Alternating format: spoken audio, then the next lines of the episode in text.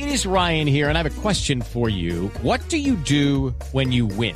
Like, are you a fist pumper? a woohooer, a hand clapper, a high fiver. I kind of like the high five, but if you want to hone in on those winning moves, check out Chumba Casino. At ChumbaCasino.com, choose from hundreds of social casino style games for your chance to redeem serious cash prizes. There are new game releases weekly, plus free daily bonuses. So don't wait. Start having the most fun ever at ChumbaCasino.com. No purchase necessary. BGW. Void were prohibited by law. See terms and conditions. 18 plus. Así que hemos invitado a la psicóloga Diana Marcela Ortiz Sierra, miembro del Comité de Política Pública en Prácticas Parentales y Crianza sin Violencia de Colpsic, docente de psicología de la Universidad EAN. Doctora Ortiz, muy buenos días. María Clara, buenos días para ti, para la mesa y por supuesto para toda la audiencia. Bueno, esa voz suena muy conciliadora, cosa que me parece muy importante. muy bien, hablemos de lo primero. ¿Qué, ¿Qué significa criar hijos ajenos? ¿Qué trae? ¿Qué conlleva? Bueno, em, la crianza es un proceso de acompañamiento eh, que permite la, habilitación de los individuos eh, pues en, la vida social, en las prácticas sociales, y en una cultura como la nuestra eh, de, colombianos, digamos que es bastante común y bastante frecuente encontrar que esta crianza pueda ser eh, llevada a cabo y ejercida no solo por el papá y, la mamá de, los hijos, sino por la familia, como ustedes han estado hablando a lo largo del programa, eh, por personas cercanas, pero además si vemos el concepto mismo, pues implica como a la sociedad en general. Entonces, em, conlleva que tenemos una responsabilidad muy grande en el sentido de ese proceso de habilitación de los niños eh, y que por lo general no necesariamente son de nosotros. ¿sí? O sea, cuando hablamos, por ejemplo, de los docentes, eh, de la sociedad, de la comunidad y de la familia extendida, pues hablamos de personas que no necesariamente son padres biológicos. Claro. Mm, doctora Diana Marcela, a ver, uno, uno dice, y no necesariamente, porque me parece bien esa contextualización, no necesariamente tiene que ser una pareja que llega con hijo, eh, sino la tía que cría al sobrino y demás. Mañana vamos a estar hablando de los abuelos, por eso no lo tocamos hoy. Pero yo le quiero preguntar, en ese orden de ideas, ¿qué es lo primero que hay que tener en cuenta? Porque claro, cuando, eh, por ejemplo, uno escucha a las mamás que eh, cuyos hijos establecen una relación sentimental con una mujer con hijos o viceversa. Dicen, mire, piénselo, eso no es fácil. Si es niño tal cosa, si es niña tal otra. Bueno, hay tantas cosas en ese sentido. ¿Qué hacer ahí? Claro. Mm, mira, en general la crianza presenta unos desafíos muy importantes frente, particularmente frente al establecimiento de criterios fundamentales que van a orientar ese proceso eh, de acompañamiento y de educación, como les decía ahorita, ¿no?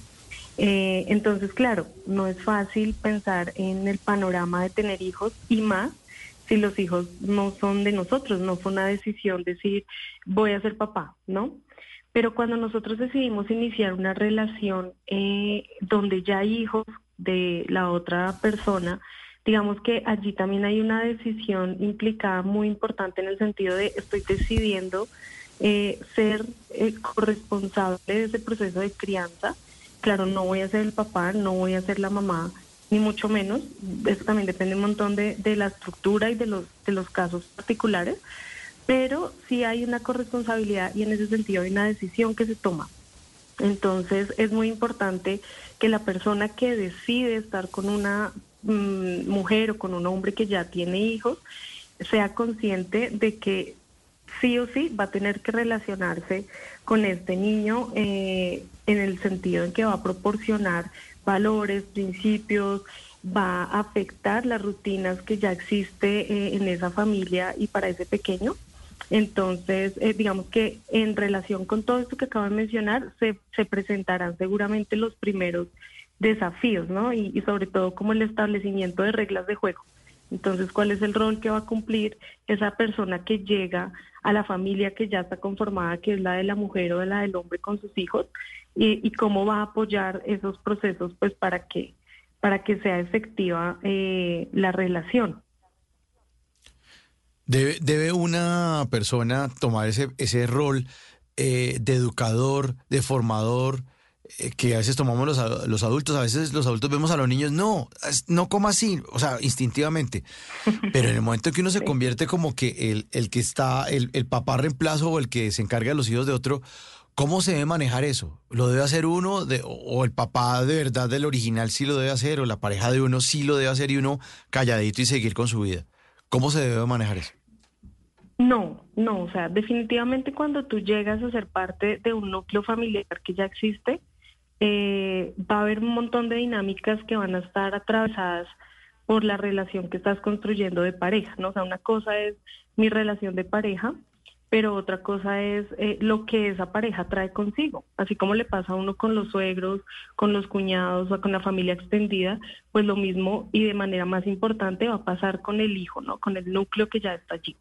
Entonces es inevitable que en, en la medida de que la cotidianidad lo permita, y pues también dependiendo mucho de cómo se den las interacciones, de qué tanto participen, de si conviven o no conviven, pues eh, se van a, ver más afectadas eh, todas las relaciones, pero, pero sí es inevitable que tú vayas a transformar a, a la vida de ese pequeño, de esa pequeña, porque porque vas a interactuar. Y nosotros como sociedad además tenemos como un ADN que nos lo que tú le mencionabas ahorita nosotros eh, estamos acostumbrados a pensar a pensar que hay cosas que se deben o no se deben hacer y que la infancia o el proceso de crianza de hecho es la oportunidad para promover en los niños eh, ciertos aprendizajes. Entonces eso va a pasar ahí es muy importante es que eh, uno primero con su pareja establezca cómo se van a dar esas dinámicas, ¿no? Cómo van a ser esas interacciones. Bueno, tú puedes opinar, no puedes opinar, lo vas a hacer delante de los niños, me lo vas a decir en privado.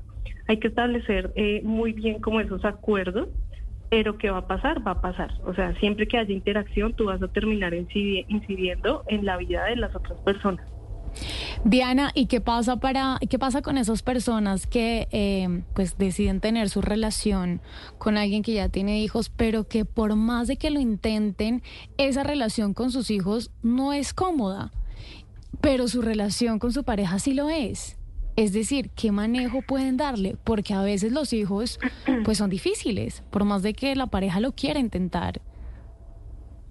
Claro. Mm, ahí es importante tener presente eh, que las relaciones, pues, pues digamos, podemos hablar más de relaciones difíciles, más de que los hijos o las personas sean difíciles. Eh, creo que es fundamental que cuando alguien llega a un núcleo que ya está confirmado, que es mamá, hijos, papá, hijos, la persona es la que llega, la persona es la que tiene que ajustarse a, esas dinámicas. Sí, es, es el extraño. Eh, y implica, digamos que desde el principio haya como una interacción en la que los niños nunca vayan a sentir que como ahora mi mamá o mi papá tienen novio o novia, entonces yo ya no soy importante. Digamos que acá hay un, un papel fundamental en cómo se establecen esas interacciones y esas relaciones desde el inicio y a lo largo del tiempo, porque también hemos visto que hay relaciones que al comienzo funcionan muy bien With the Lucky Land slots, you can get lucky just about anywhere. This is your captain speaking. Uh, we've got clear runway and the weather's fine, but we're just going to circle up here a while and uh, get lucky. No, no, nothing like that. It's just these cash prizes add up quick. So I suggest you sit back, keep your tray table upright, and start getting lucky. Play for free at LuckyLandSlots.com. Are you feeling lucky? No purchase necessary. Void where prohibited by law. 18 plus terms and conditions apply. See website for details. Porque entonces yo estoy llegando, ¿no? Estoy entrando, entonces necesito ganarme a los niños, necesito, pero ya luego cuando eh, estoy, hago parte de la familia, entonces ya, ya hay cierto nivel de confort y entonces las dinámicas empiezan a excluir a los niños. Eh, digamos que lo que se ha visto normalmente es que las relaciones empiezan a verse muy afectadas cuando los niños sienten que no hacen parte de, ese, de esa nueva familia que se está integrando o de esa nueva relación.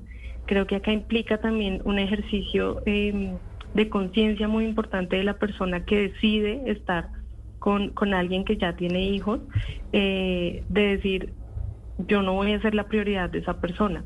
O sea, la prioridad de esa persona muy seguramente va a ser su hijo. Normalmente, ¿no? Puede haber casos en los que eso no ocurre, pero como el niño es la prioridad, yo tengo que llegar a ajustarme.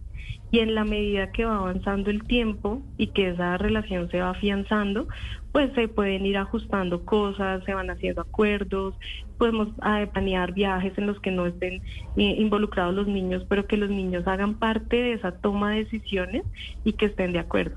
Porque finalmente eres tú quien está llegando a, ser parte de una familia que finalmente ya existe. Entonces es muy importante eh, ese ejercicio. Doctora, ¿y qué hace uno con la tóxica o con el tóxico, que es la pareja? que dice, ay no, lo- que llama y llama todo el tiempo, es que el niño, claro, el niño siempre va a ser el vínculo entre ellos hasta cuando pues, alguno de los tres se muera, pues porque a- así crezcan los hijos siempre, el, el hijo cuarentón, la mamá se preocupa si, si, si está bien, si peleó con la pareja, si ya tuvo hijos, entonces los nietos, bueno, siempre va a ser una relación, ento- pero ¿qué hace uno con, con la otra persona que está llamando y es, ay no, es que el niño le faltó no sé qué, es que para mañana tiene que llevar una cosa, hablo de hombres y mujeres, ¿cómo, Claro. cómo hacer? Sí, Porque sí. puede que la relación con la pareja, con el niño esté bien, pero si hay, si está la ex o el ex, ahí todo el tiempo como buscando excusas, ¿cómo se maneja? Porque además hay otras situaciones en que dicen, es que vamos a compartir, entonces la primera comunión del niño y entonces van todas las familias y ahí se, se juntan, pero no puedes llevar a tu nueva pareja.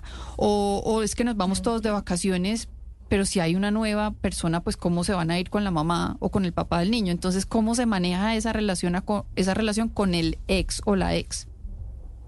Claro, esa pregunta es muy importante eh, porque además es, es la más, digamos, como el tema tal vez más difícil de manejar muchas veces. Eh, aquí es importante comprender que nosotros terminamos una relación y cuando hay hijos de por medio, esa relación, esa relación no termina, se transforma, cambia. Lo que tú decías ahorita, eh, eso no va, no va a culminar hasta que o, o muera el niño o muera alguno de los papás, ¿no?